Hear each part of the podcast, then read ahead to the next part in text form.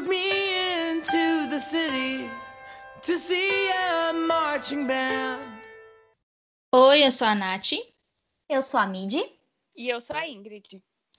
E esse é mais um episódio do Manual de Sobrevivência do MC Army. E mais um episódio da série em que a gente destrincha os álbuns do My Chemical Romance.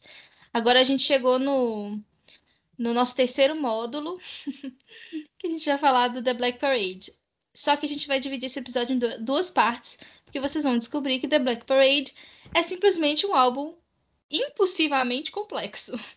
E ele vai ficar em duas partes. Gente, eu posso ser bem sincera, The Black Parade por mais que a gente ache um álbum maravilhoso, a gente ainda não dá o devido valor, porque a gente fazendo a pauta, eu fiquei chocada do quanto esse álbum é assim, o cérebro do Gerard, olha, funciona de um jeito, a gente sabe que funciona diferente, mas consegue funcionar mais diferente ainda. Eu não entendo por que, que as. Quer dizer, eu entendo, né? Gosto, cada um tem o seu, respeito todos. Mas a galera fala tanto do Bullets, fala tanto do Revenge. Ninguém gosta do Danger Days, tudo bem. Mas ninguém fala do The Black Parade. É verdade, eu acho que The Black Parade, pelo menos é, antigamente, ele era um álbum que já foi muito falado. Eu não sei se vocês têm a mesma impressão, mas quando eu antigamente, né, quando tava no Fandom, acho que se falava muito da Black Parade e hoje em muito dia não mais. se fala mais. É. Muito mais do que o hoje em dia. O pessoal, hoje, eles ainda se focam muito no Revenge. E o The Black é. Parade, gente, assim, perdão, perdão quem gosta do Revenge, mas eu acho que ele tá um patamar acima, assim, do The Black Parade. Eu tenho né? certeza também, concordo. Porque ele é, ele é incrível, velho. A história dele em si mesmo tanto que o pod, a, a pasta do podcast da, das pesquisas que a gente fez ficou enorme. Ficou. Hoje vocês finalmente vão ver por que o The Black Parade é o meu álbum favorito. Mas eu acho que é porque tem um apelo. Porque agora o movimento punk e emo tá voltando depois de ter ficado meio mortinho por uns anos, uhum. né?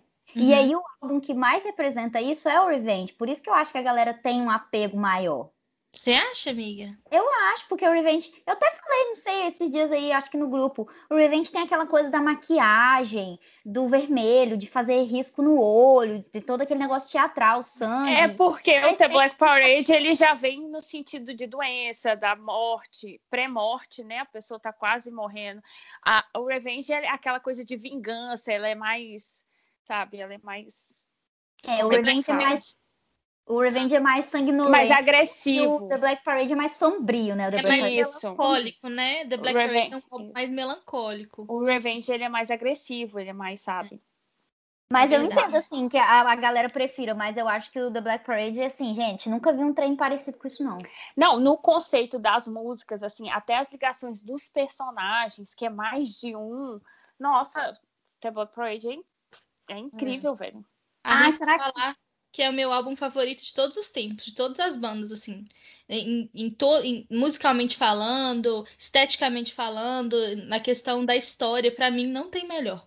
Aí opinião. a gente volta naquela coisa do outro podcast que a gente estava falando sobre o, o próximo álbum do My Chemical, que seria nessa vibe mais The Black Parade. Pô, cara.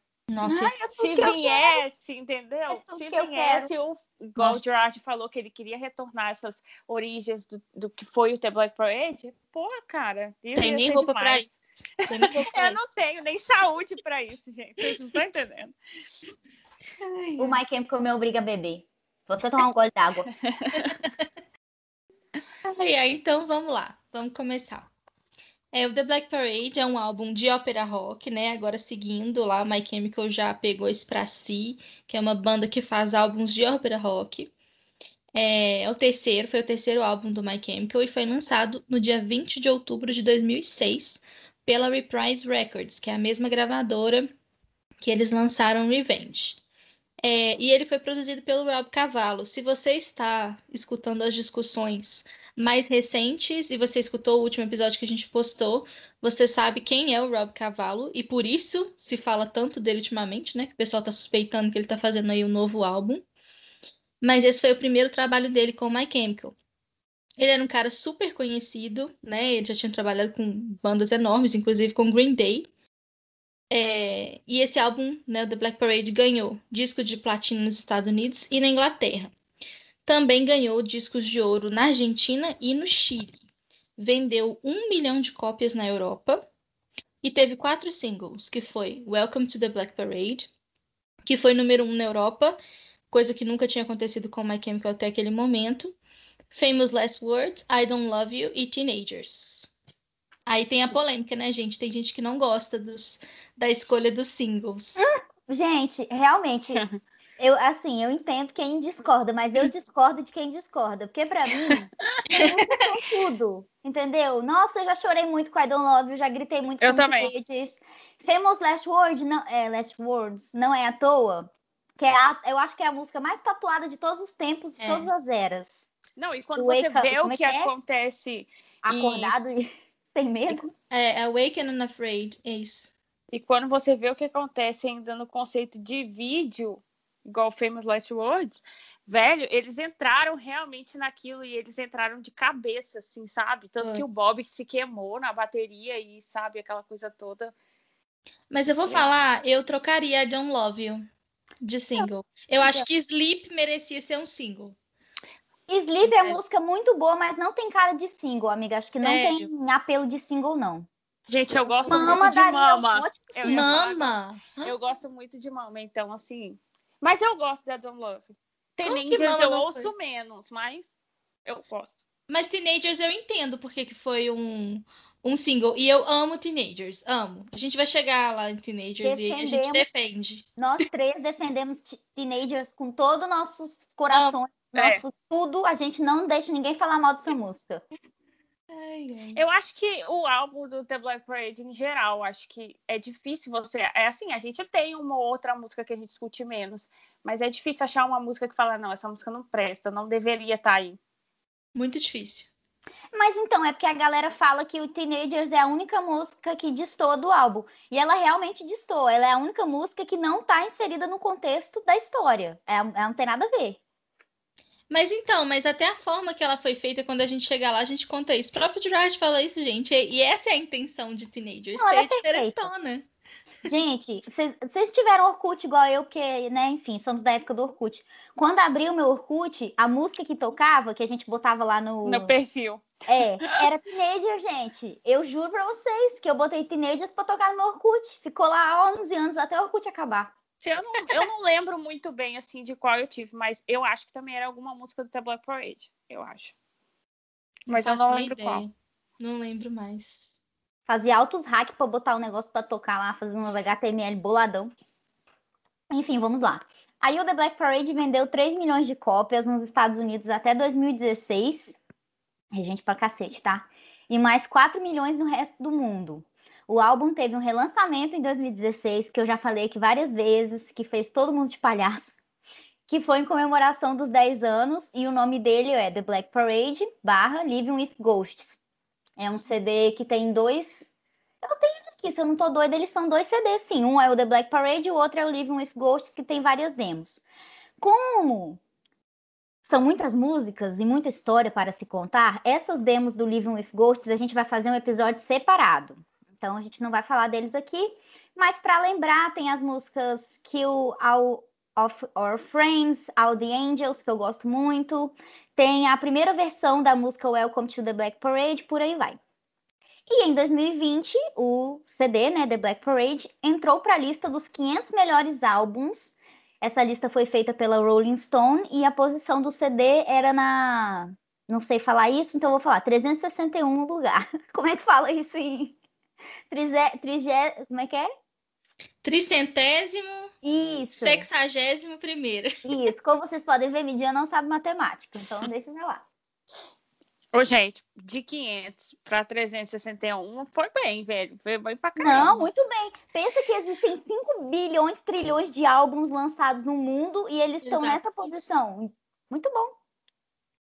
É, e aí a gente vem pro conceito do álbum que ele gira em torno do, a gente começa falando já do primeiro do primeiro personagem que é o paciente, né? Que eu acho que fica é o mais visível do, do contexto do álbum todo e que está em estado terminal de uma doença que muito provavelmente é o câncer e conta a história de seus últimos momentos de vida e que ele encontra e o que ele, do que ele encontra depois da morte, né? E a banda adotou uma nova identidade, começou a usar uniformes e o Gerard, na época do lançamento da divulgação do álbum, platinou e cortou o cabelo. Gente, vocês lembram? Eu só consigo lembrar da Elisa. Ai, maravilhoso. Quando eu ah, falo não, do Gerard. Você tá a minha lembrança, Ingrid. do Gerard com o cabelo platinado, eu só consigo lembrar da Elisa, porque ela fez a mesma coisa. Não, a gente não fala sobre isso aqui.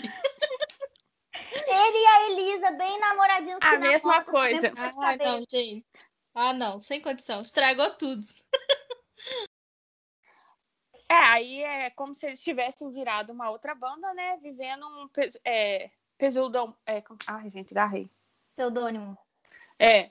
Aí, é, basicamente, a gente já começa com esse primeiro personagem aí, que é o personagem principal, que é o paciente. Isso aí, o álbum todo vai ficar em torno disso, né? Então, o álbum começa com a música The End.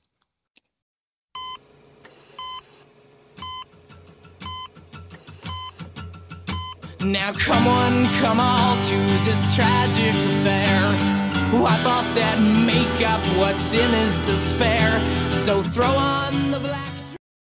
Bom, The End, gente, começa com duas notas que referenciam é, a música Five Years, do David Bowie, que são as, aquelas notas, assim, aquelas muito marcantes. Elas não são completamente originais do My Chemical, elas são uma referência bem clara.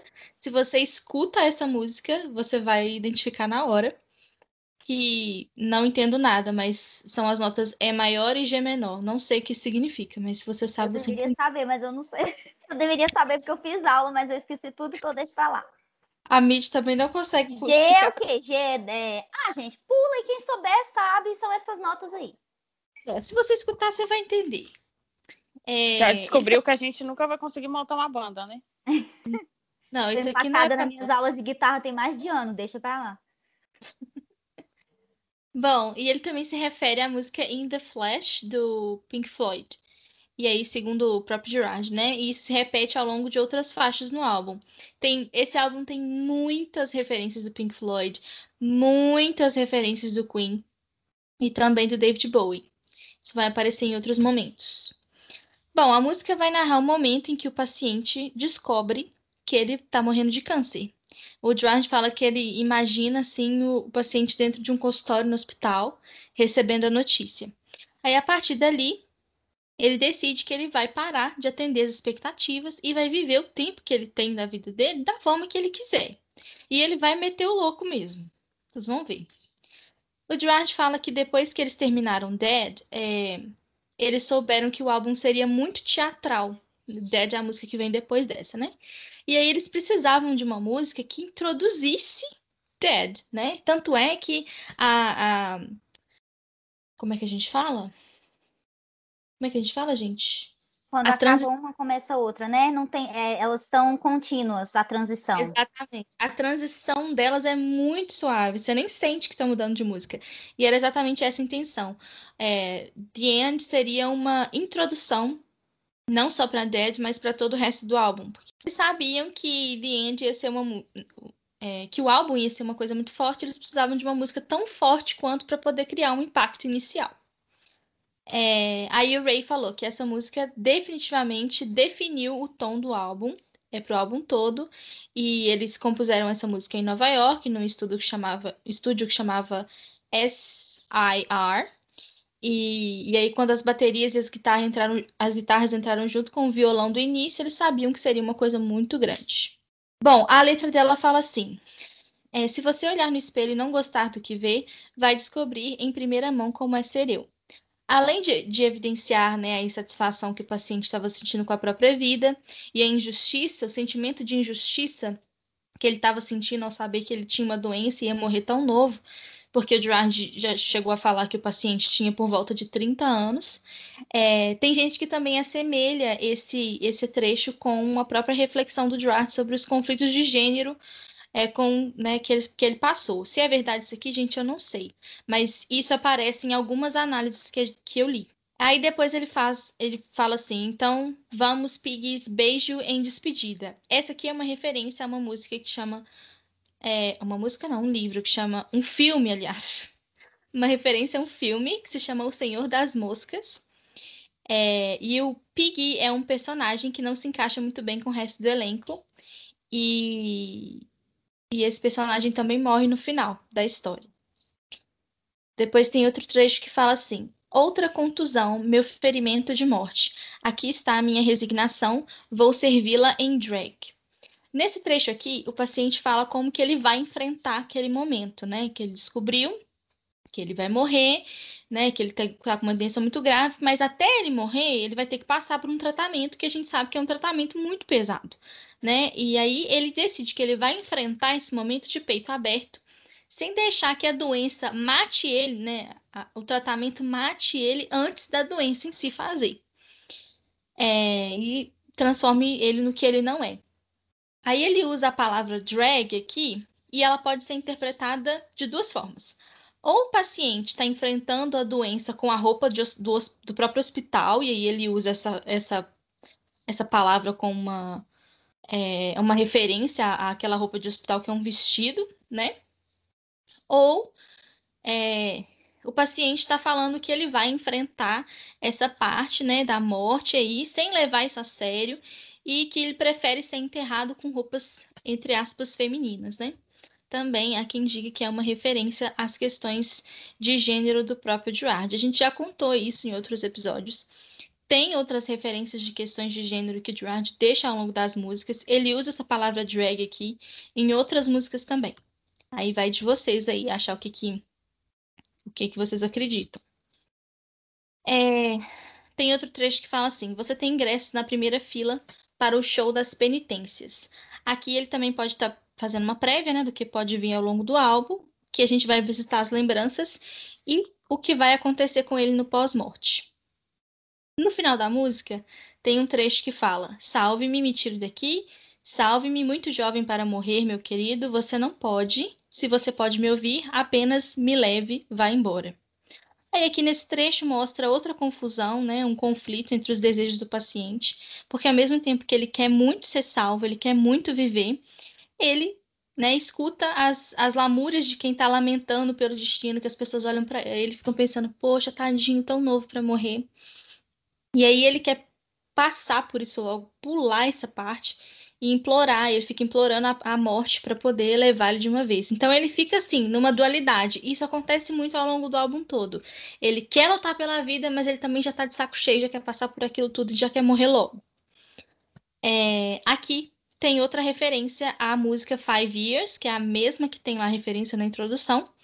E no último trecho também tem, é, o último trecho de Five Years tem uma estrutura muito parecida, que tem as pessoas gritando no fundo alguma coisa e ele vai falar, que nem tem Save Me, e aí o Gerard canta, né? Tem o mesmo, a mesma estrutura de estrofe nessa música do David Bowie. Vocês gostam de The End, gente, ou vocês pulam essa? Não, eu gosto. Inclusive, assim, todas as bandas que eu gosto, eu costumo ouvir no aleatório para não ouvir sempre a mesma coisa, senão eu sou uma pessoa muito repetitiva, vou sempre na mesma música. Só que esse CD do My Chemical não dá para ouvir no aleatório, porque se toca The End e não vem Dead no, na sequência, tá tudo já errado, entendeu? Não Exato, dá. amiga. Tem que ouvir na Exatamente. sequência todas. Eu ia falar mais ou menos isso, que é o único álbum que eu não escuto no aleatório. Ele é sequencial, assim, precisa, porque uma música encaixa na outra e vai indo. É perfeito, cara. Eu acho, é, eu acho essa música fantástica. Eu amo a transição que tem dela para Dead. Eu acho que eles estavam super certo. Dead precisava mesmo de uma música que introduzisse. Eu acho que The End introduz o álbum perfeitamente. Quem, quem viu o DVD, né, de como é que eles introduziam, é, o, os shows começavam assim, na The Black Parade Tour, né? Gerard lá, de paciente, numa maca no meio do palco. Era fantástico, fantástico. Levantava, arrancava o vestido, começava a cantar. Por baixo do vestido tava o uniforme do The Black Parade. Maravilhoso, gente. Triste, Ai, que saudade. Triste que a gente não teve uma tour dessa, assim, sabe? Do, do é, teatral, teve. assim, pro, pro lado do Brasil, assim, eu tô falando. E, nossa. É verdade. Ninguém gosta da América Latina, não, gente. É triste. Enfim, é seguiremos para Dead, né? Que, como a Nath já falou, ela não tem transição da The End para Dead. É como se você estivesse ouvindo quase como se fosse uma música só.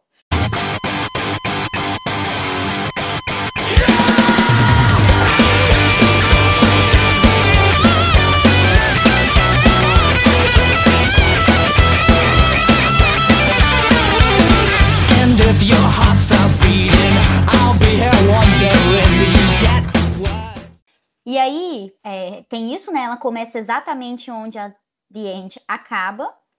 E aí, os vocais do Gerard, eles começam logo depois que a gente ouve uma linha plana de monitor de frequência cardíaca. Sabe quando a pessoa para, o coração da pessoa para de bater e aquela linha fica retinha assim no monitor, faz aquele barulhinho? Então tem esse barulhinho no começo da música, como se o monitor de frequência cardíaca tivesse captando que o paciente morreu.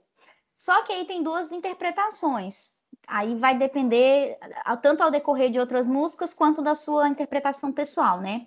Ou o paciente morreu naquele momento e tudo que ele vivencia daí em diante são lembranças e situações pós-morte, ou o coração parou de bater, mas voltou e aí ele nas outras músicas ele vivencia as coisas até chegar ao momento final. Eu, particularmente, acredito mais nessa segunda, de que o coração dele tenha parado momentaneamente, tenha voltado, ele tenha vivido tudo aquilo até o final. O que, que vocês acham? Amiga, eu também vou nessa segunda parte aí. Eu acho que seja isso.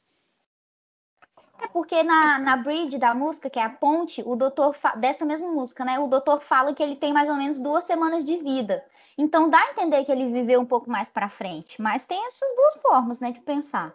É aquela Aí... coisa, né? Da cabeça do Gerard, pode ser que sejam as duas interpretações e. Ele faz pra gente escolher. É. Escolhe é. Bom, Mas toda aí... grande obra é assim, né, gente? As, as grandes obras, elas deixam essas, é, essa dualidade, assim.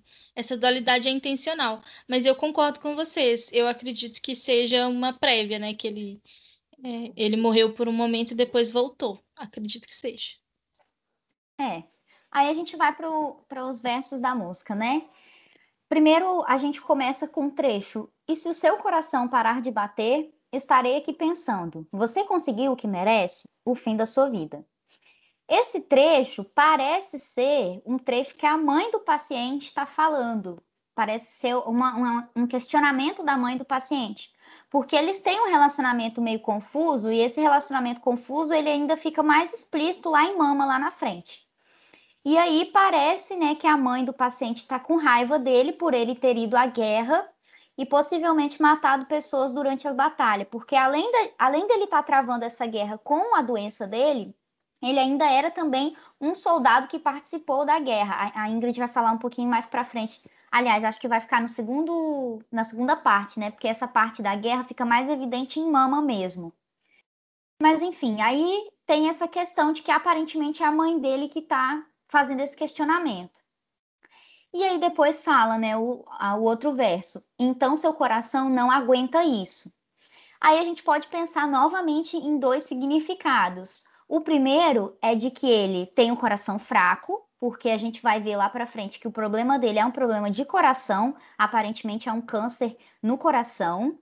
Então pode ser, ah, seu coração não aguenta isso, pode ser falando da condição física mesmo e médica, né, da doença cardíaca ou também pode ser uma coisa mais de metáfora, né? Falando que do emocional, que o coração dele não vai aguentar passar por todo aquele processo do câncer, né? Da morte, de você saber que você vai morrer, e aí toda aquela questão do luto e etc. Então tem essas duas interpretações do que o coração dele não vai aguentar. Aí depois a gente passa para o trecho. Você ouviu a notícia de que está morto? Ninguém nunca teve muito o que te dizer. Eu acho que eles nunca gostaram de você de qualquer maneira.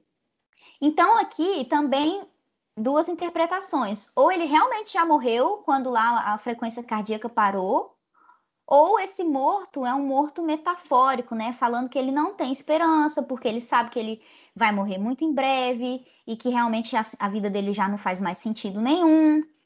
Aí também tem a questão de que ele começa a perceber que ele não é querido nessa vida, parece que ninguém gosta dele, né? Então, quando o trecho fala assim, eu acho que eles nunca gostaram de você de qualquer maneira. Parece que ele é uma pessoa tadinho. Parece que ninguém gosta dele, né? Fica até com dó. E aí ele realmente começa a desejar ter morrido, porque nos outros trechos da música ele fala: ah, me tire dessa cama de hospital. É, nesse, no sentido de que ele não quer ficar ali mais, ele quer simplesmente passar dessa para melhor, morrer e acabar com esse sofrimento todo, já que aparentemente ninguém vai sentir falta dele. Aí tem uma outra parte que o Gerard ele faz uma voz diferente, ele simula a voz do médico, como se ele fosse o médico falando. E aí esse médico, né, na voz do Gerard, ele fala assim: "E na minha observação honesta, durante essa operação, encontrei uma complicação no seu coração tanto tempo, porque agora você tem talvez apenas duas semanas de vida. Aí o, o paciente já responde: Isso é o máximo que vocês dois podem dar? Então eles estão conversando, né? Um trecho que o médico está conversando com o paciente. E aí esse médico fala que ele vai ser honesto, que durante a observação ele achou esse problema cardíaco, que aí mais para frente é, fica mais explícito que é câncer, e que o paciente está morrendo, ele só tem duas semanas de vida, infelizmente. E aí o paciente fica indignado, né? Isso é o máximo que você pode dar para mim? Tipo, não tem mais o que fazer? E essa última linha, ela também pode ser, não se sabe, mas também pode ser uma referência a Heaven Help Us, que é uma música que foi escrita para o The Black Parade, foi descartada e depois eles colocaram lá no Living with Ghosts. Que nessa música do Heaven Help Us, o personagem ele tá implorando para Deus dar uma ajudinha para ele, implorando para Deus é, tipo, não soltar a mão dele, deixar ele ficar, né? Então, esse, esse trecho, isso é o máximo que vocês dois podem me dar? Esses dois poderia ser uma alusão a Deus e ao médico. E aí depois vem a parte final, né? Onde o Gerard fica cantando lá, lá, lá, lá. E aí ele fala: se a vida não é apenas uma piada, então por que estamos rindo? E aí essa é a parte que ele repete várias vezes, que dá a entender que o paciente está ficando meio louco, que foram tantas emoções que ele descobriu que ele tá morrendo, que ele descobriu que ele tem duas semanas de vida, que ninguém gosta dele. E aí ele começa a achar que a vida dele não tem sentido nenhum, parece que ele fica meio louco da cabeça. E aí essa música é isso. Gente, o, perso o, o personagem do paciente é um personagem extremamente complexo. A gente vê isso ao longo da, do álbum todo. Mas estava vendo a Mid falar sobre a questão da guerra, essa questão da guerra também a gente não sabe, né, se essa guerra aconteceu mesmo, se não aconteceu. O que eu sempre achei, o que eu sempre pensei nesse álbum, é que sempre fica repetindo, né? Ah, é, é isso, você teve que você merece. Ele sempre fala isso, eu tive que eu mereço. O paciente, o que dá para entender é que ele era uma pessoa ruim. É, ele não era uma pessoa boa. E aí, o que parece que é trabalhado ao longo da música é que ele não vira uma pessoa boa só porque ele ficou doente, sabe? Ele não, não ganha esse papel de coitado. Não, ele é uma pessoa ruim e ele continua sendo uma pessoa ruim ao longo de toda a história. Então, é isso, assim. Eu acho. Vou ficar dando pitaco aqui o tempo todo elogiando esse álbum, gente, porque eu sou apaixonada, não tem condição. Esse personagem, ele é muito complexo. Então, mas faz sentido, porque o Gerard deixa pista em tudo. Ele deixa pista de que o cara não se dá bem com a mãe, que a gente vai ver mais para frente, ele deixa a pista de que parece que ninguém vai sentir a falta dele. Aí que ele foi um filho da, da puta com, com uma mulher, parece que ele assim, que ele é, é, é, foi um cara sacana com, com uma pessoa que ele gostou. Ele, era um, ele não era boa bisca, não, gente. A verdade é essa. é, ai, eu tô aqui. Não, eu tô, eu tô pensando no que vocês estão falando. É, aí a gente vem para This is how I disappear.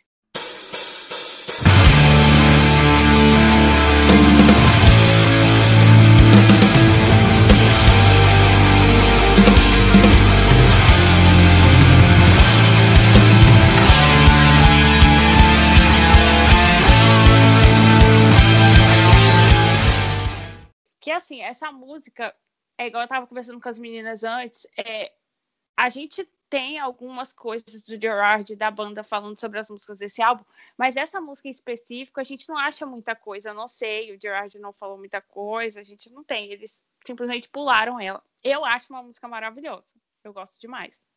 Eu não sei as meninas. Eu amo também. Mas ela tem uma pequena introdução de guitarra, né? No início, é, que tem cerca de, de meio minuto, que é tocada né, pelo Frank e pelo Ray. E ela foi, ela foi escrita no estacionamento e no camarim de um local em São Francisco após um show em 2004. Então, assim, a gente já vem recebendo coisas de The Black Parade bem antes, assim, provavelmente alguma coisa que eles fizeram e acharam que encaixaria nessa música depois, né?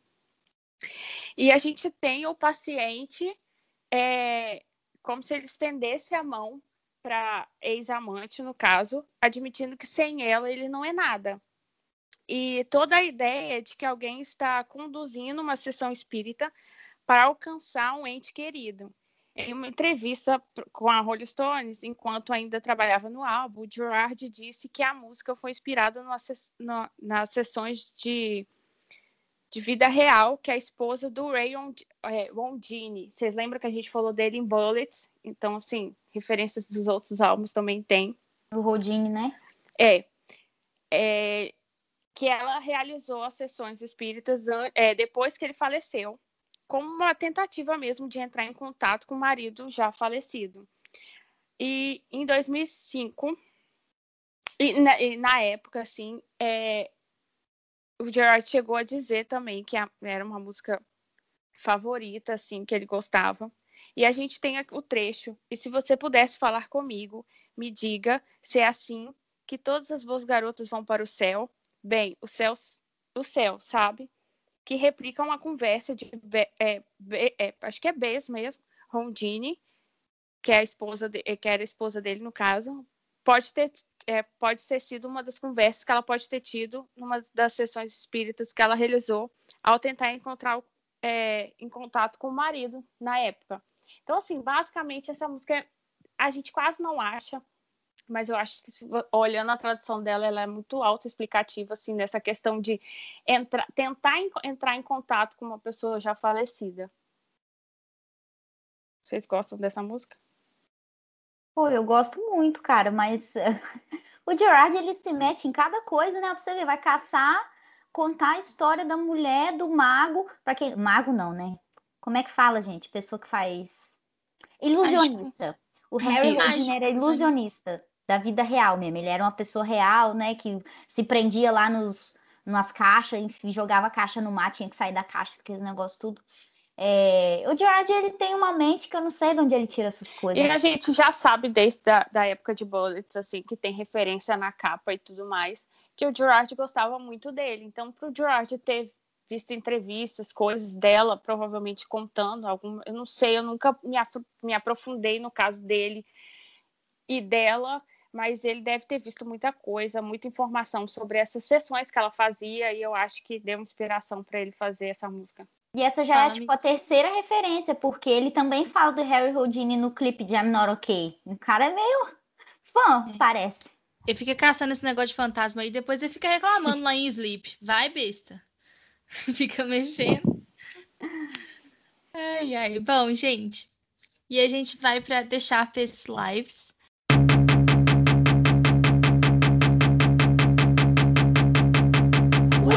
And it pours when you're out on your own. If I crash on the couch, can I sleep in my clothes? Cause I spent the night dancing, I'm drunk, I suppose. If it looks like I'm laughing, I'm really just asking to leave. This alone, you're que essa é uma das minhas favoritas ever. Vocês gostam, gente, de deixar pra muito, muito, muito. Famosa música do Ferrari Fight, é essa aqui. Ai, que dor. Consegue distinguir? Bom, nessa música, gente, o paciente ele já tá quase morrendo, né? Ele tá lá fazendo o tratamento dele. E aí ele fica lá divagando, será que alguém me ama? Será que a minha memória vai desaparecer? Porque ele não era uma pessoa legal, não, já falamos disso aqui. E aí ele tá tão, tá tão envolvido nessa questão do tratamento, nessa coisa de saber que ele vai morrer logo, que ele quer alguma coisa para tirar ele daquela situação ali. É, ele fica lá refletindo o que, que, a, o que, que, ele, o que, que ele fez para tomar como castigo morrer tão cedo e tal. Fica lembrando que ele foi meio inconsequente né? E aí ele resolve o quê? Ser inconsequente de novo, porque nessa música aqui parece que o paciente saiu para poder beber, gente. No meio do tratamento, ele fala assim: foda-se, eu vou beber mesmo, já tô indo morrer, então eu vou. Aí tem uns um trecho que ele fala assim: Você pode me assistir corroer como um monstro em repouso, porque eu amo todo o veneno. Longe com os garotos em uma banda. Aqui tem algumas pistas, né? Que ele já desistiu mesmo, que ele já sabe, que ele não tá nem aí. Vai começar a beber e não, não tá se importando muito bem com o que isso faria com o tratamento, não. É... E aí tem, de novo, né? Tem gente que sempre assemelha com a própria referência ao vício do Gerard em bebida. Nessa época, contextualizando, ele já tinha parado de beber, mas né, pode ser uma referência. E aí o Gerard poderia usar essa parte aqui com os garotos em uma banda, dizendo que a banda era como se fosse uma cura e um veneno ao mesmo tempo, uma coisa que tirava ele, que, que é, tirava o foco do vício, mas que ao mesmo tempo fosse um gatilho, né, por causa dessa dualidade. Aí outro texto fala assim: Eu sempre fui da farra e isso é perceptível. Então por que você não me manda um beijo antes que ela vá embora? Esse verso aqui mostra que o paciente já tinha os hábitos de sair para festa e beber antes da doença. E aí ele fala que ele não vai parar de fazer isso por causa do tratamento, não. Aí eu até coloquei aqui na pauta que eu sempre interpretei essa parte assim, porque ele fala assim: I've always been a bender and it shows. Esse a bender tem duas interpretações. Existe uma gíria no inglês que a bender é uma pessoa festeira mas bender também pode ser uma pessoa que se, do, que se dobra do, da coisa de bend over, de se dobrar na frente de alguém, na, na questão de obedecer. Eu sempre interpretei assim, ou seja, alguém que obedece, alguém que ficava é, aceitando as regras das outras pessoas. E agora, nesse momento da. Oi. Não, mas peraí, vamos falar de outra coisa também. Essa, essa, esse trecho da música tem outra interpretação. Meu Deus. Esse da trecho putaria. da música tem outra interpretação. Eu não consigo nem falar de tão nervosa que eu tô. Alguém fala aí, gente. Tem tá outra. Tá se tremendo no vídeo.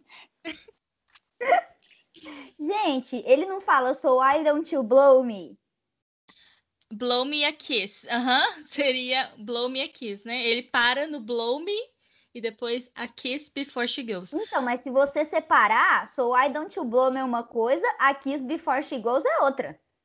É, também. É, então, é a dualidade da música, pode ser as duas coisas. Não, é assim, eu acho um pouco impróprio, eu não sei qual é a faixa etária que ouve a gente nesse podcast, embora vai ficar marcado como explicit, pelo amor de Deus.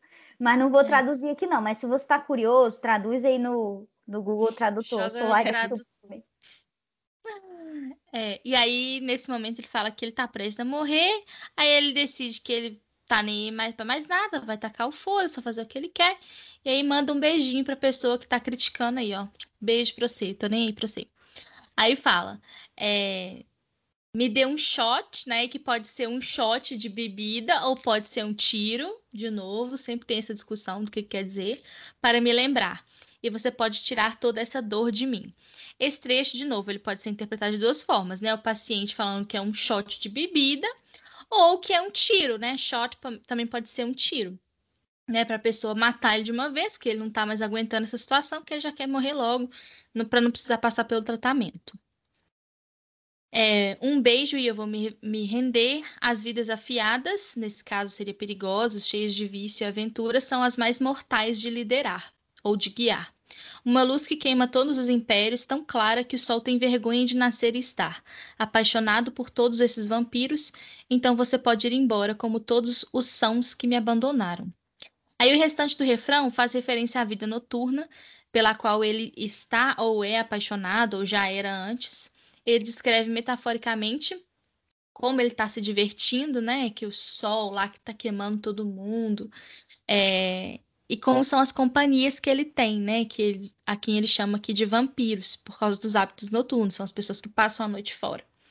E no fim, ele fala que não se importa com a pessoa com, com quem ele está conversando, que ela pode ir embora, assim como todos os outros que são sãos, né, ou responsáveis, e que o abandonaram porque estavam condenando as escolhas dele.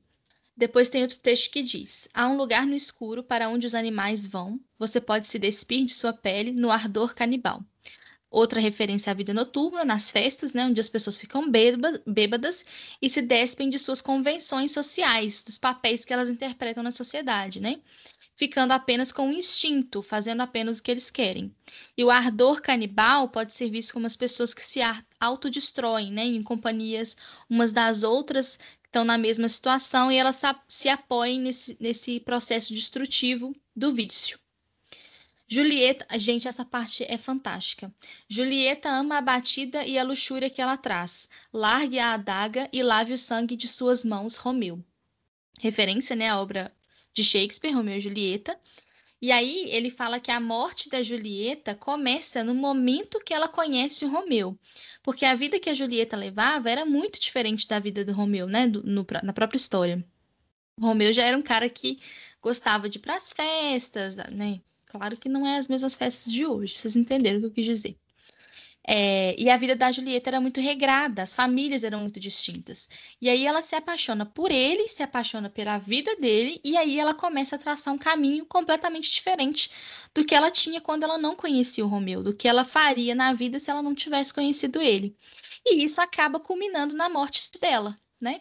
Por isso que ele fala que o Romeu tem que lavar o sangue das mãos dele, né? Porque, em última instância, quem é o culpado pela morte dele, dela é ele. Gente, é fantástico, não é não? Ai, eu não me caibo em elogios para esse álbum. Ainda de cada respiro é um, um elogio.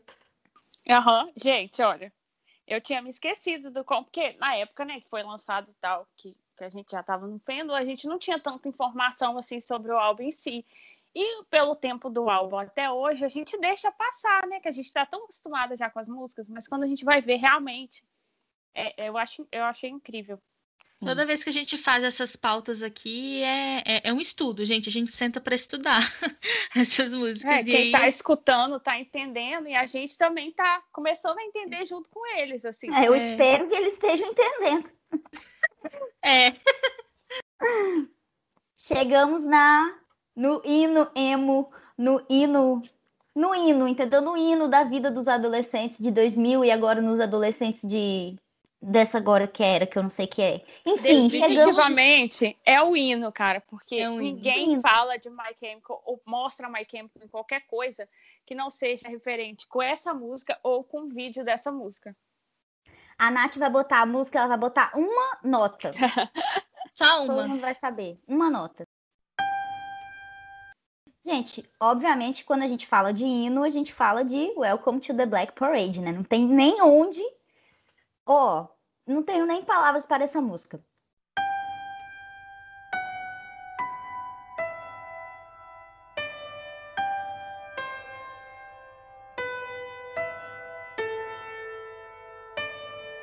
When I was a young boy, my father took me into the city. To see a marching band. He said, Son, when you grow up, would you be the savior of the broken, the beaten and... Só para contar um pouquinho da história dela para vocês, é, uma das maiores influências para fazer essa música e também para o álbum, na verdade, o Gerard tirou de um CD do Queen chamado At Night at the Opera, que é realmente tem uma vibe de ópera, se vocês pararem, né? Esse negócio do, das notas, tudo, tudo é muito teatral, tudo é muito não tenho nem palavras. Inclusive, essa música foi chamada por especialistas, não estou falando de Fendel, não estou falando de Zé Ruela, pessoas especialistas em música que vivem disso, se eu não me engano, foi uma pessoa da Rolling Stones, inclusive, falou que o Welcome to the Black Parade era a Bohemian Rhapsody da nova geração. E, gente, Bohemian Rhapsody é a música do Queen mais tocada de todos os tempos. Eu acho que é a música mais tocada de todos os tempos. Então, você fazer essa comparação, comparação, ó, fazer essa comparação é muito foda, mano. É muito foda você dar um peso, falar que é a Bohemian Rhapsody da nova geração. Sempre que eu lembro disso, eu fico muito. Ai, meu Deus, parabéns, My Chemical, vocês são tudo na minha vida. Enfim, hino. Aí, é, as meninas já até falaram aqui, né? Mas eu acho que a gente não contextualizou. A banda lançou uma versão deluxe, né? Uma versão premium, pode-se dizer assim, do The Black Parade. Essa versão tá no iTunes e, pelo que eu entendi, dá para comprar ela também lá na Amazon. É, online. Se eu, eu, se eu não me engano, não, essa versão deluxe ela não tem CD físico. Mas nessa versão deluxe eles fizeram o que a gente chama de track by track, que é os artistas comentarem música por música. A minha gata. E, e eles mesmos, né, falarem o que, que essa música significa, como foi compor e tal. E nesse álbum comentado, nesse track by track, o Gerard diz o seguinte sobre essa música, né? Palavras dele. Eu sempre gostei de acreditar que a morte vem para você do jeito que você quiser, subconscientemente. Talvez uma manifestação de uma memória forte. Então, para esse personagem, o paciente, que está tragicamente morrendo novo aos 30 anos em um hospital, sua memória mais forte é de seu pai levando ele para ver uma parada em uma grande cidade quando ele era pequeno. Então é assim que a morte vem para ele, na forma de uma Black Parade. Aí a música começa falando, né? Quando eu era um menino, meu pai levou-me para a cidade para ver uma banda marcial, que seria uma tradução. E aí, como mostra na própria capa do álbum, né? A Black Parade ela é formada por mortos. Então, o pai do paciente ele está mostrando para esse paciente a vida após a morte. Essa música tem muita, essa música e outras do álbum, inclusive, tem muita, muito tom é, cristão, assim, religioso na história, né? E aí o Gerard falou que o pai dele, né, o Donald, o pai dele, do Mike, realmente levou ele para ver uma parade, né, uma banda dessas, e aí ele disse em uma entrevista que ele tinha uma memória muito forte do pai levando ele e o Mike para um desfile e que ele se lembrava dos grandes balões infláveis, dos personagens de desenhos animados que eram imponentes e que ele amava. Só que essa, essa não é a memória mais querida do Gerard, né? Mas é a memória mais querida do paciente. E essa Black Parade ele fala que ele gostou desse tema, o Gerard fala que gostou desse tema, porque esse, fio, esse desfile pode ser tanto o desfile de um funeral quanto uma celebração. E para o paciente eram os dois, né? Porque ele estava morrendo e ao mesmo tempo ele estava passando para outra vida, então tem isso. E aí segue a música, né? Ele fala: Ele disse, Filho, quando você crescer, você será o salvador dos quebrados, dos derrotados e dos condenados? Ele disse: você vai derrotá-los? Seus demônios e todos os não crentes, os planos que fizeram? Então dá a entender que o pai do paciente pediu para ele superar essas dificuldades da vida, ajudar as pessoas ao redor dele que estavam passando por situações difíceis, lutar, né? Ele fala: "Você vai ser o salvador dos quebrados, dos derrotados, dos condenados?" E aí, a forma como ele conta isso é o que dá essa conotação de simbolismo cristão, porque o pai do do paciente, ele é um temente a Deus e parece que ele está correspondendo a Deus também, parece que ele está falando por Deus, né? Quando a gente fala de Deus assim, que fala filho, então tem essas duas interpretações, ou pode ser Deus, ou pode ser o pai do paciente. E aí também tem a questão de que esse paciente poderia ser Jesus, que estava sendo tentado pelo Satanás, e que aí teria um fantasma, depois ele vai falar do fantasma, né? E esse fantasma seria o Espírito Santo, porque o cristianismo ele é fundado em três trindades, né? O Pai, o Filho e o Espírito Santo. Enfim, muita conotação cristã mesmo. Não posso ficar muito entrando em detalhes, porque não tenho tanto conhecimento assim, mas acho que quem tem mais vai entender. E aí tá aí esse pai, seja Deus, ou seja o pai, ou seja quem for, mostrando o paciente como é a vida após a morte e mostrando que ele tem um futuro, né, na parade, né, no, no parade, no desfile, e que ele pode usar a música para alcançar esses condenados, quebrantados. E aí continua, né? Porque um dia vou te deixar um fantasma para levá-lo no verão para se juntar ao Black Parade. Aí que vem a questão do fantasma ser o Espírito Santo e formar a Trindade. E aí, essa The Black Parade, ela também simbolizaria a metamorfose da morte, né, na, na vida após a morte dessa música. E aí esse pai está dizendo que em breve o paciente vai morrer, vai se juntar à procissão sobrenatural, vai levar o paciente para o além, e aí continua essa conotação cristã, porque o Espírito Santo ele também é visto como lado amoroso, como lado orientador de Deus, né? Então tem essa interpretação que o pai do paciente tenha sido é, essa pessoa cristã. E também tem outra interpretação de que o pai do paciente seria o responsável pela morte dele. Por quê? Ele tem uma doença no coração, talvez um câncer. Se essa doença for hereditária, se o pai biológico dele passou essa doença para ele, fica meio que, que essa coisa, assim, né? Que o pai dele já sabia que ele ia morrer, aí já fala que ia deixar um fantasma para guiar ele, porque já estava sabendo ali que o filho dele não ia durar muito tempo. Enfim, gente. Só rapidinho, a... amiga. Até porque câncer no coração é uma coisa extremamente rara. Sim. Acho que é o câncer mais raro de todos, então faz muito sentido que ele tenha herdado isso de alguém, né? E não uma coisa que tenha sido desenvolvida, assim. Só é, por porque o câncer tem esses dois lados. Ele é um evento da natureza, uma metástase uhum. das células, mas ele também pode ser hereditário, né? E aí tem essas mil interpretações. Gente, a análise dessa música é a análise mais grande de todas. Vocês vão me ouvir falando aqui por duas horas só de The Black Parade. Então, assim, me interrompam, pelo amor de Deus. É tá bom, amiga. Coisa. Enfim, continuando. É porque essa música, inclusive, ela é grande. Não sei quantos minutos ela tem, mas ela é grande. Aí, aí continua, né? Aí tem outro trecho que fala. Às vezes tenho a sensação de que ela, she, né? Ela está cuidando de mim. E outras vezes eu sinto que devo ir. E por tudo isso, a ascensão e a queda, os corpos nas ruas, e quando você se for, queremos que todos saibam. Esse ela, né, que ele fala, às vezes tenho a sensação de que ela está cuidando de mim, pode ser a personificação da morte. Como ele já está ali na beira da morte, só esperando o momento, é como se a morte estivesse vigiando ele, porque ela sabe que em breve ela vai ter que levar ele embora. Mas também, como nada nesse, nessa banda tem um sentido fixo, também pode ser uma referência a Maria, mãe de Jesus, que é uma personagem bíblica, né? Que ela é a, a mãe de todos, Virgem Maria, que protege as pessoas. Ou pode ser um terceiro personagem, que é a Mother War, a Mãe Guerra. Que no videoclipe, nesse momento desse trecho, ela aparece na tela. Só para contextualizar, a gente não falou, né? Quais são os outros personagens? Além do paciente. Tem a Mother War, tem a Regret e mais uma que eu acabei de esquecer o nome. Peraí. É.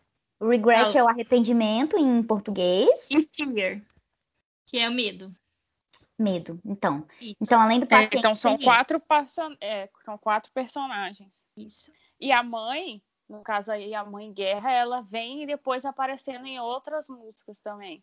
Ela começa assim em The Black Parade, é, em Welcome to Black Parade, ela já começa a aparecer, mas em outras músicas ela também vem aparecendo. Então, acho que The Black Tem uma, é, música, tem uma música só para ela. É. o Welcome to Black Parade, eu acho que é a primeira primeira visão que a gente tem dela, assim. Tanto que no videoclipe foca bastante ela também. Bom, e aí já não, basta, já não bastasse que podia ser a morte, podia ser Maria, podia ser a mãe guerra, também pode ser que seja uma referência a Helena, né, que é a avó do Gerard e do Mike, porque vira e mexe nessas músicas mais tristes, assim, mais pesadas, sempre a gente consegue sentir uma referência do quanto eles sentem falta dela. Não dá para saber, pode ser que seja uma junção de tudo isso. É, e aí também, né, nesse trecho, por tudo, a ascensão e a queda, ele está se sentindo insignificante. A última linha mesmo fala: quando você for, nós queremos que todos saibam, né? Então, ele está se sentindo ali a merda do cocô do cavalo, tadinho. E aí, em uma entrevista, o Gerard foi questionado sobre o que ele esperava que The Black Parade fosse inspirar nas pessoas, né? O que ele esperava do CD e ele respondeu que ele queria a aceitação para todos. Então, nas palavras do Gerard, ele falou o seguinte: Eu não quero que as pessoas tenham medo de viver. O que eu acho que é o maior medo de todos. Eu quero que as pessoas se expressem como quiserem. Então, se está acontecendo lá, está acontecendo em todos os lugares. Eu estou muito interessado em aceitação. E aí depois vem mais um trecho, né? Vamos continuar, que é aquele well carry on, carry on. E aí, embora você esteja morto e ido, acredite em mim, sua memória. Aí, né, vamos continuar. Coração não consigo conter, o hino não vai explicar. Essa parte pode ter um duplo significado, assim como todas as partes que eu já falei até agora. pode ser que quando o paciente morrer, o mundo vai continuar sem ele do mesmo jeito, né? O mundo não para porque uma pessoa morreu, que seria essa parte do El Carry On, Carry On.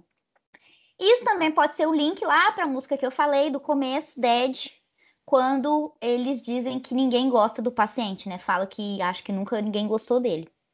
Mas também tem um sentido completamente diferente que pode significar nesse well carry on que embora ele esteja morrendo, ele não vai ser esquecido. E se uma pessoa não é esquecida, ela não desaparece. Então tem dois com completamente opostos sentidos, né? Uma de que o mundo vai continuar sem ele, ninguém liga para ele, e o outro de que sim, as pessoas vão lembrar dele e o legado dele vai continuar. E aí depois o seguinte, o seguinte trecho. O mundo te deixa cambale... É, meu Deus. O mundo te deixa cambaleando de sonhos dizimados. Sua miséria e ódio vão matar todos nós. Então, pinte de preto e retire, vamos gritar em alto e bom som. Desafiador até o fim, ouvimos a chamada. Gente, aqui nesse trecho do So Painting Black, muita gente acredita que seja uma afronta para as pessoas que criticavam o movimento emo. Lembrando que o Gerard, assim como toda a banda, mas mais especificamente o Gerard, não gostava que eles fossem chamados de banda emo. Mas eu acho que eles fizeram essa paz, essa paz assim, fizeram as pazes com esse lado, porque parece realmente que ele está criticando as pessoas que falavam mal do emo, né? Ainda mais essa questão de painting black, que tipo assim, o emo, o gótico tinha essa coisa toda do preto. É porque na época o emo não era bem visto. A gente é. chegou a falar isso no, em alguns outros podcasts, mas hoje em dia a gente levanta a bandeira e fala: Nossa, eu sou emo. Mas antes, nessa época aí, ninguém gostava desse nome. E para eles, como banda, levar esse rótulo era mais difícil ainda, principalmente quando eles precisavam participar de festivais, show com outros estilos de outras bandas. O emo não era muito bem visto. Então o Gerard tentava tirar esse rótulo dele de qualquer jeito, da banda em si de qualquer jeito. E até a gente mesmo, se a gente lembrar daquela época, as pessoas falavam: "Nossa, você é emo?" Não, não sou não. É. Essa referência do Painted Black aparece em outras músicas, em Teenagers isso aparece. Eu acho que eu não sei se é in the end, mas tem uma delas lá para cima que aparece a mesma referência. Então eu acho que vai muito nisso aí de enfrentar quem quem debochava do Sim. movimento emo na época. Tem Concordo. uma teoria também de que essa referência é de uma música do Rolling Stones, da banda, né, The Rolling Stones, chamada Painting Black. Mas eu acho que não. Quer dizer, pode ser, mas eu acho que o contexto da afronta do emo faz muito mais sentido. Bom, e aí continua, né? E assim por diante, nós carregamos os medos, rostos decepcionados dos seus colegas. Dê uma olhada em mim, porque eu não poderia me importar de jeito nenhum. Então, esse também parece ser um trecho deles falando assim: olha, vocês estão criticando My Chemical? Foda-se, não me importo de jeito nenhum. E aí chega naquele post é, pós, pós refrão, né? Que fala. Que ele fala: faça ou morra, você nunca vai me fazer, porque o mundo nunca vai levar meu coração. Vá e tente, você nunca vai me quebrar. Queremos tudo, queremos fazer esse papel. Eu não vou explicar ou dizer que sinto muito. Então, aqui ele está querendo dizer, né, o paciente, que ele não vai deixar o fato de estar morrendo impedir ele de fazer parte do mundo. É, que o pai dele falou para ele ser o salvador, que o pai dele falou para ele fazer o bem para as pessoas. Então, agora ele está se achando salvador, está se achando lá o, o, salvador dos condenados, e ele não vai deixar a morte levar o melhor dele, que ele, agora que ele está morrendo, que ele decide fazer isso, né? E aí o paciente não vai se desculpar, não vai se explicar, ele não tá nem para a sociedade. Então é isso. E aí, quase finalizando, ele fala: "Não tenho vergonha, vou mostrar minhas cicatrizes, dê uma torcida por todos os quebrados. Ouça aqui porque é quem nós somos." Então aqui ele começa a não ter vergonha de admitir que ele levou uma vida quebrada, reforçando aquilo que a Nath falou, que aparentemente durante a vida inteira ele não foi uma pessoa muito boa, e só que ele nem se importa com isso mais, ele sabe que ele tá quebrado e agora ele tem noção de que ele não é o único, que muitas outras pessoas também estão lascadas igual ele. E aí ele tá seguindo esse conselho do pai dele e convidando todo mundo que tá lascado para se juntar na The Black Parade com ele. E aí ele fala, para finalizar, ele fala assim: "Eu sou apenas um homem, não um herói. apenas um menino que teve que cantar essa música. Eu sou apenas um homem, não sou um herói, eu não me importo. Aí, gente, tem aquela questão que quando a gente pensa em herói, a gente pensa em superpoderes, pessoas que voam, blá blá blá. Só que às vezes o herói de verdade da vida real é aquela pessoa ali que tá fazendo bem, lutando por alguma coisa, né? E aí é, é um pouco é isso que ele quer dizer, assim, que, que o pai dele estava pedindo para ele ser herói, não é nenhuma pessoa que vai sair voando por aí, mas uma pessoa que faz o bem, que persevera, né? E também tem um, um outro significado que, para mim, eu acho que é o mais importante, que pesa bastante, é que é o significado de que o Gerard está falando dele mesmo, né? Ele se tornou a voz de milhares de adolescentes passando por problemas. A Ingrid já falou disso, tipo, que o My Chemical salvou a vida dela, salvou a vida de muita gente. As pessoas iam no show com plaquinha assim, My Chemical Romance saved my life. E aí eu acho assim muito que ele tá falando dele mesmo, que ele representa essa legião de adolescentes, principalmente em 2008, 2007, né? Essa legião de gente que se sente desajustada, que a sociedade não gosta por ser emo, por ser gótico, por ser alguma outra coisa. E ele tá falando que ele não é um herói, ele é só um homem que teve, né? Só um menino que teve que cantar essa música, mas que ele, se ele precisar fazer isso, ele faz, entendeu? Ele não pediu por isso, mas se precisa, Tipo assim, é ele abraçando esse papel dele que ele tropeçou sem querer, né? Sem querer, ele virou o líder dos quebrados, dos derrotados, dos condenados, de todo mundo que se sentia rejeitado na época. E ele queria que as. A minha gata. E ele queria que as pessoas se lembrassem de que ele não era um herói, que ele era só um cara confuso que queria dizer algumas coisas. Enfim, eu tô falando aqui tem meia hora, gente. Acabou. The Black Parade. Welcome to the Black Parade. Juro que acabou. É um hino, maravilhosa, Inaço. perfeita. Uhum. Zero defeito, Minha favorita. Gente. Minha favorita de todos os tempos. Maravilhosa. Midian falou, falou, falou. Eu e a Dati dormimos, acordamos, mentira. Não, eu fiquei aqui apreciando cada segundo, gente. A nossa, gente, essa música sem condições, ela é maravilhosa. Assim, é, é, eu acho fantástica como ela né, aquela coisa, a gente tem visão de The Black Parade, a gente já pensa logo em algo como The Black Parade. Eu acho que foi a música ideal. É a música certa. Eu acho, eu acho ela incrível. Outro dia a gente contou aqui que, é, que depois que a banda acabou, a gente saiu do fandom e eu comentei que eu tinha quatro músicas que ficavam na minha playlist que eu ouvia, tipo, todo dia.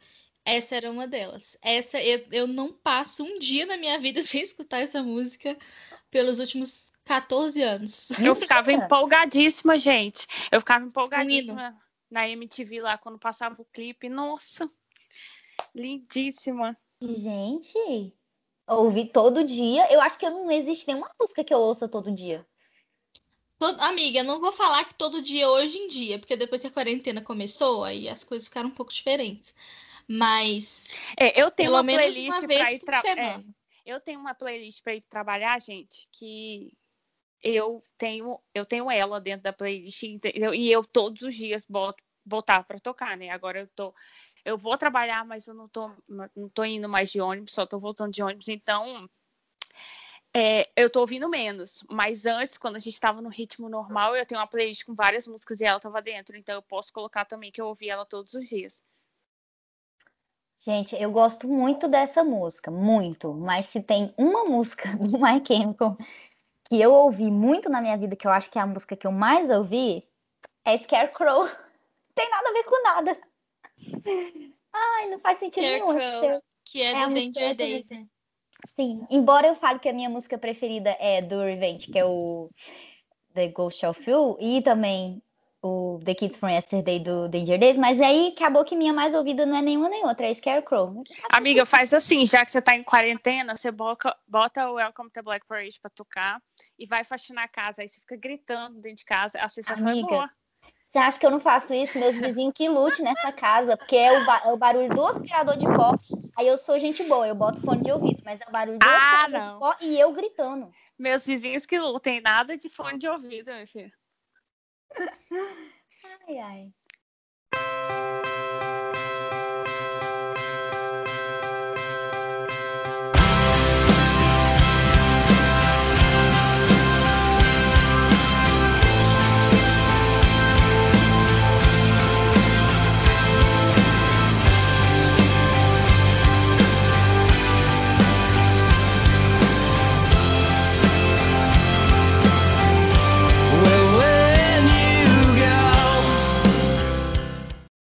Gente vem para a próxima música, que é a Don't Love You, igual a gente falou lá em cima, que boa parte do fandom não curte muito. Eu acho que é mais por causa do ritmo em si, como outras músicas do My Chemical também, que algumas pessoas, geralmente as mais lentas, as mais coisinhas, o pessoal não costuma gostar muito. E ela é o terceiro single do álbum, né? E foi lançado no dia 3 de abril de 2007. Enquanto a, e, e enquanto a banda ela estava em turnê, é, eles começaram a gravar ela usando um, estúdio assim que eles tinham no ônibus. E em 2006, no Life in the Modestine, aparece o Ray e o Gerard tocando uma versão inicial dessa música em uma das sessões lá que eles estavam estavam usando lá no estúdio do ônibus. Então, assim, em turnê, eles, com outro álbum, eles já estavam praticando aí o Block Parade. E eles falam, né, que ela é uma batida de partir o coração. É uma das tentativas mais literais da banda de, de ca capturar assim, o desgosto, o sofrimento em si. E a Don't Love é pensado para seguir a figura principal do álbum, o paciente, né? Pois eles refletem sobre um relacionamento antigo e onde terminam é, enquanto ele, ele termina enquanto ele está enfrentando a sua morte. Aí tem um trecho assim, melhor seguir, ó, melhor sair enquanto pode. O paciente ele quer que sua amante enxugue as lágrimas e vá embora. Ele quer que ela siga em frente. E é porque possivelmente ele já está sentindo, né, que está morrendo, então ele quer meio que que ela vá. Aí tem um trecho que diz: "Quando você vai, e você até se vira para dizer: Eu não te amo como te amava antes, ontem. Tipo, uma pergunta, né? Ele pede para que ela o convença de que ela não ama mais ele. Então a sua consciência ficaria mais aliviada, assim, do caso que ele está pedindo para ela ir. Se ela diz que não ama mais, pelo menos ele já fica menos pior. E tem também é Eu Não Te Amo. Aí no finalzinho da música aparece Eu Não Te Amo como Te Amei Ontem. Que o paciente convenceu a si mesmo que ele convenceu a si mesmo e o amante, né, a, a mulher, a seguir em frente. Isso é estabelecido pelo fato de que ele não diz como uma pergunta, mas sim ele afirma isso. Então, o contexto da música refere, ela repete várias vezes, né? E, e, o contexto da música basicamente é isso. Ele quer meio que tipo, se livrar dela enquanto ele ainda pode, porque ele não quer uma pessoa presa a ele enquanto ele já está sentindo a morte chegando. E é isso, gente. A Don't Love é triste, porém necessário nesse álbum. Triste, porém necessário. Eu, eu sou parte de uma galera do fandom que não curte muito essa música. Essa é uma Acho que é a única desse álbum que eu pulo. Gente, ai, juro. Eu gosto não. muito dela, mas eu acho ela muito repetitiva, porque ela é curta, assim, a letra ela é curta, então ela fica batendo naquela tecla, assim, eu não te amo, como amava antes. Mas, gente, fica... isso é balada romântica, tra... Tra... É, tra... como é que é? Balada romântica disfarçada de emo. Não tem coisa melhor do que isso. Não gosto. tem coração, que isso? Ai, ai. Gente, eu, eu não pulo nenhuma música desse álbum. É muito hipocrisia eu falar que meu preferido é Danger Days e, e pulo música roda do Danger Days. Mas é, não pulo nenhuma música desse álbum. A única música que eu nunca lembro que ela existe, se tocar, eu penso, nossa, realmente. É House of Wolves, que a gente vai falar agora. ah, não, amiga. Nossa, e é uma das que eu mais eu amo. amo essa. Gente, eu amo Desenchanted. Aquele comecinho não. é tudo, gente. Desenchanted é tudo. Agora, tipo assim, eu amo House assim, of Wolves. Não é que eu não gosto, mas eu nunca lembro dela. Tipo assim, eu lembro de todas, mas não lembro dela. Então é Desenchanted, mais... no álbum em si, eu não lembro que ela existe. Eu gosto muito dela cantada ao vivo. Estão muito erradas. Mas muito no álbum mesmo, eu não lembro. Eu sou igual a Ingrid. Se tá não. tocando, eu deixo tocar. Mas é. eu dificilmente vou pegar e falar assim, nossa, deixa, deixa eu, eu quero ouvir essa música aqui. É, não. Eu uso ela, eu uso ela muito pouco. Ai, gente, não, eu, eu tem dia que eu boto especificamente Desenchanted para tocar, porque eu acho ela linda. Agora, House of Wolves, se estiver tocando, eu tô tipo assim, ok, tá tocando. Assim, a Don't Love You, eu, no álbum em si, eu não me recordo na época, quando eu comprei o CD, e se eu gostei dela de imediato. Mas eu acho que o que mais me fez apaixonar ela foi o contexto do videoclipe mesmo. Sim! É, o contexto do vídeo é, eu acho maravilhoso. Eu, a gente consegue ver, assim, o Gerard ele interpreta muito bem. E o, né, o personagem, no caso do paciente, da amante ali, o sofrimento, a gente consegue. Não sei, eu acho, eu, eu acho que me fez gostar dela ainda mais, foi mais o videoclipe em si. Ô, gente, e existe videoclipe mais emo do que o videoclipe dessa música? Que é em preto e branco, os coração partido. Parece aquelas É imagens que a gente baixava no Orkut em 2005, igualzinho.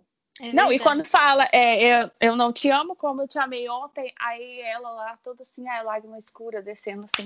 Gente, Ah, a morta! estética de Orkut doente em 2005, entendeu? É muito boa, eu gosto. É, o clipe salva. Ai, meu Deus. Tô brincando, gente. tô Agora, a Nath, a Gente, gente já vocês pode não podem concordar a porque ela é não gosta de House. Hã? A gente pode excluir a Mindy porque ela não gosta de House of Wolves. Não, não é que eu não gosto. Não tem nenhuma música desse álbum que eu não goste. Eu, até de Blood, gente. Eu fico puta que eu sempre penso, meu Deus, meu Spotify parou de tocar. Não parou. É Blood que tá tocando. Eu gosto de todas, mas é porque eu não lembro de House of Wolves. Não consigo. É essa, não é? Que tem, tem um vídeo ainda na época de Danger Days que o, que o Gerard estava fazendo a tu, o My Chemical tava fazendo a tu, que o Gerard começa a ruivar antes da música. É. É, essa música é maravilhosa, gente. Vocês estão entendendo.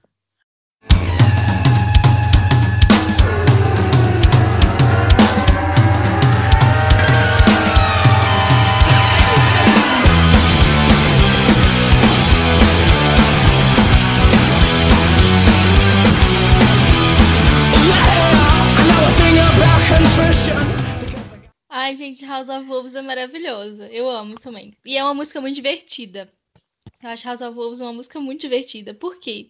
É, o paciente, gente, ele morreu e chegou no inferno. É basicamente isso. De novo, Aí- gente. Pelo amor de Deus. Não, e essa Tá vendo o música povo ele. morrendo, chegando no inferno. O desde inferno não tá aguentando mais esse povo. Não, ele chegou lá no inferno e ele falou: Puta que pariu. Eu tô aqui mesmo, galera. É, é, nesse, nessa versão deluxe aí que eles conversam sobre essa música, eles falam, né, que é ser exatamente o cenário que eles imaginavam. O Ray fala que imaginava um lugar pegando fogo e com, e com um- uns lobos uivando, assim, umas coisas assim, na hora que foram fazer a música. E eu Essa acho o ritmo um dela clipe. maravilhosa, gente. O ritmo dela é muito boa. Tinha que ter um clipe. Esse é Ela tinha maravilhoso. que ter um clipe, aquele efeito especial bosta de dois mil e poucos, com aqueles cão pegando fogo andando, ia ser tudo, eu ia adorar. Muito boa. E aí ele chegou lá no inferno e ele tá pensando na própria vida, né? Parece que tem uma- um momento lá que é tipo do julgamento. E aí, né, House of Wolves já é uma, uma forma de denominar o inferno, né? Como ca- Casa dos Lobos. E aí ele fala assim: bem, eu sei algumas coisas é, sobre contrição, porque eu tenho o suficiente dela para jogar fora. Contrição é uma espécie de remorso por ações que você fez no passado. E aqui é como se o paciente tivesse, né, estivesse lá no juízo final, e ele tem um momento dele de fala para poder justificar os atos e dizer que ele se arrepende. Só que ele não se arrepende de nada. Ele tocou foda-se. E aí ele vai, e ele continua. Bem, eu disse aleluia. Vamos lá, cante o louvor e deixe o espírito tomar conta de você. Temos inocência por dias. Aqui ele já entendeu, né, que não adianta, então ele começa a debochar da forma como é necessário a gente se comportar para poder ir para o céu segundo né, os mandamentos cristãos. Então ele fala que a inocência da pessoa é muito breve, porque o mundo é um lugar muito difícil e obscuro e cheio de problemas que te impedem de permanecer nesse estado de espírito, de inocência, de pureza por muito tempo. Então ele fala que é basicamente impossível você ir para o céu. Tanto é que ele vai chegar nisso lá na, em Mama, né? Que ele vai falar que todo mundo vai para o inferno. Aí ele fala: Bem, acho que vou queimar no inferno. Todo mundo, queimem a casa agora. Aqui tem uma breve referência a Prison, né? Que ele fala exatamente a mesma frase: Burn it down, não. É, e diga o que eu quero dizer. Me diga que eu sou um anjo, leve isso para minha lápide. Me diga que eu sou um homem mau, me chute como cinzas. Aqui tem um conflito, né, da personagem que ele quer que é, do que, que do que ele quer que as pessoas digam que ele foi e o que ele realmente foi. Então, né, nossa, as pessoas estão falando que eu era um anjo só porque eu morri e tal. Mas ele não era, de verdade, ele era uma pessoa ruim. E esse conflito pode ser uma vergonha das próprias ações, porque ele tá com medo de admitir o que ele fez e tá indo pro inferno, né? Aí ele fala: você brinca de, de roda em volta de uma ambulância. Bem, como se você nunca se importasse. Aqui, ele faz uma referência a uma cantiga de roda americana. Eu morri de rir com essa parte, gente, porque essa é uma é uma cantiga de roda que a gente canta muito com criança. Eu cansei de brincar disso aqui com os meus alunos, é uma das que eles mais gostam, que é o Ring Around the Roses. Canta aí a música. Ah, canta aí, amiga, a música. É assim: Ring around the roses, pocket full of poses, ashes, ashes, all fall down. Aí todo mundo cai no chão. É, de ah, brincar de roda com as crianças. É tipo batata quente, exatamente. É, aí ele tá falando aqui que eles estão brincando em volta, né? Brincando de roda em volta da ambulância. Aí fala aqui de novo. É, então pegue o coral de garotos ao seu redor. É um elogio, eu juro. E vem uma outra crítica à Igreja Católica. É, e aqui ele tá falando que ele não tá nem aí para os ritos de salvação, né? Que acontecem no enterro. Quando você vai enterrar uma pessoa, sempre tem um padre que fala para poder salvar a alma da pessoa, tem um discurso e tal, e ele não tá nem a isso mais não tá nem aí pra isso mais, porque ele não se importa. Aí fala de novo. E eu disse cinzas, cinzas, de novo, igual a música. Ashes, ashes, tá, a musiquinha de roda. Todos nós caímos, we all fall down. É, eu quero ouvir você cantar o louvor. Eu digo cinzas, cinzas, todos nós caímos, nós temos inocência por dias. Aí, continuação, né, da referência à cantiga de roda. E tem uns rumores de que essa cantiga de roda de criança tenha é, se originado com a peste na Idade Média. Essas cinzas que caem em House of Wolves fa fazem referência ao alto de ir para o inferno. Eu tenho sido um filho da puta mal. Diga à sua irmã que eu sou só mais um. A conclusão do paciente de que ele é tão ruim quanto qualquer outro homem e que ele não era diferente de ninguém em nenhum aspecto. Aí eu, eu coloco aqui o que eu acho interessante nessa música é que ela traz uma perspectiva do personagem de que ele não é um coitadinho. O que eu falei no início com vocês. O álbum todo faz isso, né? Mas essa música é uma autorreflexão de tudo que ele fez na vida dele. E que tá doente, estar doente, não transformou ele num santo, numa pessoa que merece ir para o céu e, e ignorando tudo que ele fez ao longo da vida. Não, ele reconhece que ele era uma pessoa ruim mesmo. E ele tá pagando pelo que ele fez. Né, ele a personalidade desse personagem não é só estar doente, ele não é só um paciente porque ele tá doente, ele é muito mais do que isso. Enfim. Ah, acho que acabamos a primeira parte. Midi, você já falou, né? Você não curte essa. Ah, aliás, não é que você não curte, você, dela, né? Eu esqueço, gente. Igual, assim, é... tem um canal do YouTube. Eu não sou uma pessoa de consumir muito youtuber, não, mas tem um canal do YouTube que eu gosto muito, que é o canal Riff que eles fazem desafio de um segundo. E eles têm desafio do My Chemical Romance. Quando toca House of Wolves, eu acho que, sei lá, é a única música que eu não lembro. Aliás, a gente não lembra vários nomes, mas é tipo assim, é uma música que eu sempre erro. Eu falo outra coisa e nunca é a outra coisa. Sempre é House of Wolves, eu não lembro dela. Mas não é que eu não goste. Se ela estiver tocando, eu acho ela legal, eu deixo ela tocar. Não vou pular. Mas nunca lembro dela. Gente, muito engraçado. Eu, quando tava na casa da mídia, a gente tava fazendo esse desafio aí desse canal, a gente errou um monte. Eu sempre falo que eu Gente. nunca lembro o nome de música. Mas era muito engraçado, porque a gente tava crente, não, é essa, é essa, e ela era outra. Isso faz lembrar né? que quando a gente a gente estava lá na casa da Mid e a Mid botou na televisão para tocar, né, uh, aquele Venganza, e a gente ia começar o início da música, a gente é tal, aí via ver, não era. É. A gente é péssima nisso, velho.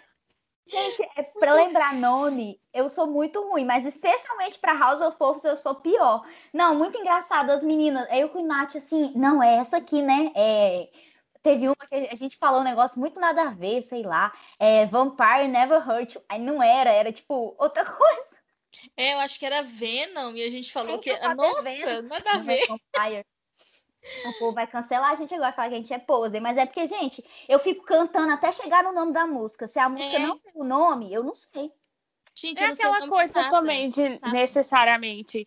É, é, antes, as pessoas, antes a gente tinha essa, essa, essa confirmação de que se para você saber da banda, você tinha que saber até o nome do cachorro que a pessoa teve na infância, aquela coisa toda. E, velho, olha, sinceramente, a minha memória é assim, eu guardo coisas, mas nem tanto. E Pra não. música, sim, é para nome de música, né? Porque se tocar a música, eu vou saber cantar, mas. É isso que eu ia falar. Mesmo... Tipo assim, eu sei cantar essas músicas tudo de trás para frente, mas não sei o nome. E eu sou assim com tudo, gente, com tudo. Não é só com música, com filme, com livro, eu não lembro, eu esqueço. Com gente. Mentira, se for Humberto, como é que é? Humberto o quê que chama? Humberto Gessinger. Se for, você vai saber, não. porque eu tenho. A letra, a nome da música? Não sei. Amiga, eu não sei nome de gente. Às vezes esqueço. É. Eu sou muito ruim para essas coisas também. É. Ai, eu, sei, eu vou lembrar qual é o CD, principalmente porque eu, as vibes do, dos CDs do My Chemical são muito marcadas, né? Uhum. Eu vou qual é o CD Aí eu vou ficar cantando igual Famous Last Words. Aí, ai, eu not Aí quando chega no I don't know Aí eu lembro que é Famous Last Words. Essa eu nunca sei também. Famous Last Words. É, não sei, sei cantar ela toda. Mas o nome eu nunca lembro. Amiga, eu não sei. Meu, meu cérebro tem um gatilho. O primeiro, a primeira parte, eu fico boiando. Tipo assim, eu canto e não lembro o nome. Aí quando ele fala que ele não tá com medo, aí eu, ah, é Famous Last Words. Eu acho que o que mais me marca em, é, nessa música é a bateria. Eu Muito já lembro dela logo, porque eu acho que a bateria ela tá bem presente. Ah, Mas de resto, gente. Sabe que eu tô observando? A gente tá tão ansiosa para falar desse álbum todo. A gente falou de Disenchanted, a gente falou de Teenagers, a gente falou de Famous das Suas. E esse, gente, fica para o próximo episódio. É, a gente já tá falando aqui há literalmente uma hora e meia. Acabou de bater uma hora e meia. Vai ficar um pouquinho menos que depois a gente edita, né? Para falar de quantas músicas? Sete ou seis? Sete músicas sete músicas, uma hora e meia. Então vai gastar mais uma hora e meia para falar as outras sete e vai gastar mais uma hora e meia para falar do Living with Ghosts. De tanta Amiga, eu acho que o próximo episódio vai levar mais tempo, porque Cancer é muito grande. Mama tem um, o complexo dela também é bem grande. Eu acho que a gente vai gastar muito Sleep mais tempo fazendo. enorme. É. Sim. Teenagers, que eu fiquei até com preguiça de fazer a pauta. Pior que eu amo a música. Não, melhor de tudo. Vamos fazer a, a, vamos fazer a pauta de Blood? Vamos. A música tem um minuto, a pauta tem uma página e meia. Não, e quando a gente tava dividindo, a Mid falou assim: não, deixa Blood comigo, que é rapidinha, rapidinha. não, esse álbum não teve nenhuma assim que muito rapidinha, porque. Não teve. Mas é Bom, é isso, gente. gente. É isso. Nos encontramos no próximo episódio, que a gente começa a falar de câncer pra frente. E também tem algumas curiosidades que a gente sempre coloca. Espero que vocês tenham gostado, porque esse aqui foi um estudo de caso. Quantas páginas deu a nossa pauta, gente? Conta aí. 27. É uma monografia. Eu falei, foi maior que o meu TCC e eu não estou brincando. Meu TCC teve 24 páginas, tá, gente? Nem o próprio My Chemical estudou tanto esse álbum quanto a gente. ó, que eles criaram. Exatamente. My Chemical me contrata para escrever a sua biografia, por favor. Outra. Vem, Frank, falando que é o maior fã do My Chemical não vem, não, que nós estamos com tudo na ponta da língua. Duvido que o Frank já fez uma monografia. Não, gente, ninguém ganha do Frank. Ninguém ganha. Que ódio Frank. desse homem. Ele é o fã número um, disparado na frente de todo mundo. Gente, parece que vocês não estão entendendo. Só porque ele lambeu o. Deixa pra lá. Gratuito. Lógico. A gente está falando isso aqui porque é, nós estamos gravando isso no dia 23 de abril de 2021. Não sei quando vai no ar, mas deve ser por esses dias. E antes de ontem, sei lá, no dia 21. Ontem. Ah, ontem, não, o negócio do Mike, né? É, antes de ontem. O Mike postou lá no Instagram dele uma, um challenge de TikTok, que era assim: é, saying you are a MCR fan without say. Tipo assim, diga, mostre que você é fã do My Chemical sem falar que você é fã do My Chemical. E aí falou para todo mundo participar, ele deu repost em várias pessoas. Em aí, mim, em mim, eu ganhei um repost, eu, eu fui parar no Instagram do, do, do Mike. Eu não, né? Nós três, porque é nossa ah, tatuagem. Se você não ganhou o repost, gente, não fique triste. O que, é que você tem que fazer? Seguir o Mike, ser cadelinha dele, que a sua oportunidade vai chegar, entendeu? O negócio é dar ibope pro Mike. Ele interage, é, porque de, ele é um de todos da banda, é o mais provável que você vai ser Ai, gente, ele, ele lembra do aniversário de todo mundo, ele dá parabéns pra todo mundo, ele posta foto, entendeu? Ele é assim, perfeito. Enfim, aí ele postou lá o challenge, todo mundo participou. Isso foi no dia 21. Quando foi dia 22, que no caso foi ontem, o Frank resolveu participar do challenge também, né? Dizer que ele é fã do My Chemical sem dizer que ele é fã do My Chemical. O que, que ele fez? ninguém perguntou. amiga, tadinho. o Bonito foi lá e postou uma foto dele de 2001 ou 2, É, e aí tá ele, uma outra menina. A gente vai botar isso na thread do Twitter, tá imperdível. Tá ele, uma outra menina, o Gerard e o Mike. Aí a legenda no cantinho da foto é assim: é, vocalista Gerard e baixista Mike da banda My Chemical Romance com dois, dois fãs. Aí o Frank Posa é o... com dois fãs. Aí tem tem o Frank e uma menina. Gente, se essa menina Mentiu. for do My Chemical até hoje, ela apareceu nos stories do Frank de graça. Aqui. Gente, né? Cadê essa menina? Mas a matéria mentiu? Não mentiu? Não. Mentiu. ai, ai. Ai, gente, é isso. Espero que vocês tenham gostado. No próximo episódio a gente volta. Obrigada. Dá tchau aí, Ingrid. Tchau.